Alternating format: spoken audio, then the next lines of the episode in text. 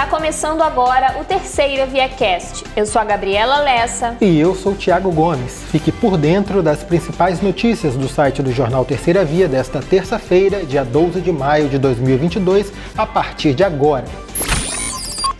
Depois de dois dias de protesto por falta de ônibus, moradores do distrito de Morangaba e o presidente do Instituto Municipal de Trânsito e Transporte, MTT, entraram em um acordo. As localidades de Rio Preto, Imbé, Lagoa de Cima e adjacências passaram a ser atendidas emergencialmente pela empresa Cruzeiro, desde as sete e meia da noite desta quinta. A informação é do presidente do IMTT, Nelson Godard, que se encontrou com os protestantes em frente à prefeitura neste segundo dia de manifestação. Na quarta-feira, pelo mesmo motivo, a população fechou a Avenida José Alves de Azevedo, à Beira Valão, no cruzamento com a rua Saldanha Marinho, no centro. Nelson Godard informou que havia um acordo com a Justiça em que a empresa São Salvador foi indicada pela Prefeitura em caráter emergencial para atender a comunidade, mas ela declinou. Com isso, a empresa Cruzeiro vai assumir as linhas com apoio das vans para atender emergencialmente as localidades. A partir de segunda, no entanto, ela circulará sozinha, sem as vans e suprindo todos os horários estabelecidos. Embora não haja registro de casos de hepatite aguda grave de causa desconhecida em Campos, a Secretaria Municipal de Saúde pede aos pais e responsáveis que fiquem atentos aos sintomas das crianças e adolescentes menores de 16 anos. No estado do Rio de Janeiro, segundo nota emitida por meio do Centro de Informações Estratégicas de Vigilância em Saúde, seis casos suspeitos estão em investigação. Há no mundo cerca de 250 casos sendo investigados. O secretário municipal de saúde, Paulo Irano, disse que existe um alerta em nível mundial quanto ao surgimento de casos da doença, identificada inicialmente no Reino Unido. Segundo ele, o preocupante é que esse tipo de hepatite pode evoluir rapidamente para a necessidade de um transplante de fígado, já que as hepatites consistem na inflamação aguda desse órgão.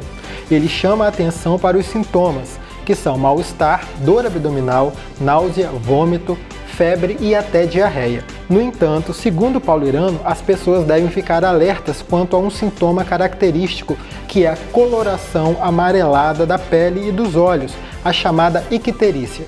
Com esses sintomas, é necessário procurar uma unidade de saúde imediatamente. Nesta quinta-feira, os municípios que integram a Bacia de Campos recebem da Petrobras as participações governamentais ou especiais referentes aos royalties do petróleo. Campos dos Goitacazes vai contar com 20,8% a mais que o repasse anterior. São 54 milhões 608.203,64 que a Prefeitura Municipal contará a partir desta quinta. O município de São João da Barra também obteve alta de 71,4% de repasse dos royalties.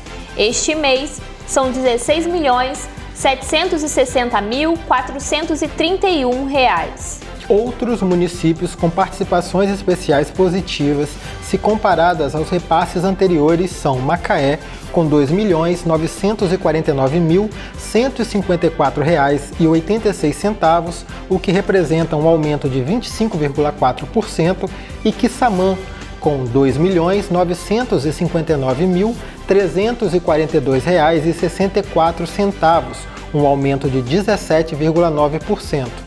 Os levantamentos foram pesquisados pelo consultor Wellington Abreu, especialista em petróleo, gás, ciência e tecnologia, ouvido pelo jornal Terceira Via. O ministro do Supremo Tribunal Federal, o STF, Alexandre de Moraes, multou novamente o deputado federal Daniel Silveira, do PTB-RJ, desta vez em 135 mil, pelo descumprimento de medidas cautelares. A nova multa será somada à penalidade aplicada na semana passada, na qual Silveira foi multado pela primeira vez em 405 mil pelo não uso da tornozeleira eletrônica. Antes da aplicação das multas, o deputado se recusou a ser intimado da decisão que determinou as medidas. Na ocasião, Silveira disse ao oficial de justiça do Supremo que não vai usar mais a tornozeleira porque está cumprindo o decreto do presidente da República. O governo federal anunciou que vai zerar a alíquota de imposto de importação de sete categorias de produtos alimentícios. A decisão foi tomada pelo Comitê Executivo de Gestão da Câmara de Comércio Exterior do Ministério da Economia. O objetivo é baratear o consumo no país. Segundo o Instituto Brasileiro de Geografia e Estatística, o IBGE, que calcula o Índice Nacional de Preços ao Consumidor Amplo, o IPCA, a inflação acumulada em 12 meses no Brasil está em 12,13%.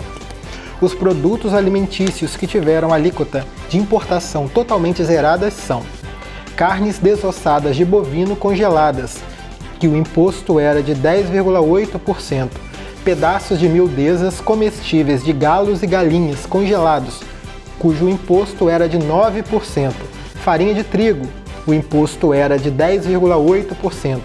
Outros trigos, misturas de trigos com centeio, exceto para semeadura, o imposto era de 9%. Bolachas e biscoitos adicionados de edulcorantes, o imposto era de 16,2% outros produtos de padaria, pastelaria e indústria de biscoitos, com um imposto que era de 16,2%, e por último, milho em grão, exceto para semeadura, cujo imposto era de 7,2%. Um homem de 30 anos foi preso por policiais militares após tentar assassinar a facadas uma mulher na localidade do Palacete, em São João da Barra.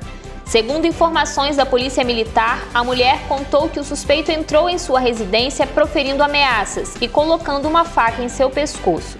Assustada, ela começou a gritar pedindo socorro. O homem cortou o pescoço da vítima e tentou fugir, mas moradores impediram a fuga. A vítima recebeu atendimento médico e não corre risco de vida. A guarnição chegou ao local e encontrou o homem imobilizado. Após a agredida confirmar a tentativa de feminicídio, os policiais o encaminharam a 145DP em São João da Barra. A Polícia Rodoviária Federal apreendeu na BR-101, próxima à rodoviária Shopping Estrada, em Campos, um caminhão que transportava mercadorias avaliadas em mais de 594 mil reais com nota fiscal adulterada. Segundo informações da PRF, durante um procedimento de fiscalização, um caminhão que transportava produtos eletrônicos foi abordado no quilômetro 66 da BR-101. O condutor do veículo, então, apresentou nota fiscal com data de 29 de março de 2023. Os agentes notaram uma adulteração e encaminharam o motorista e a carga para a barreira fiscal.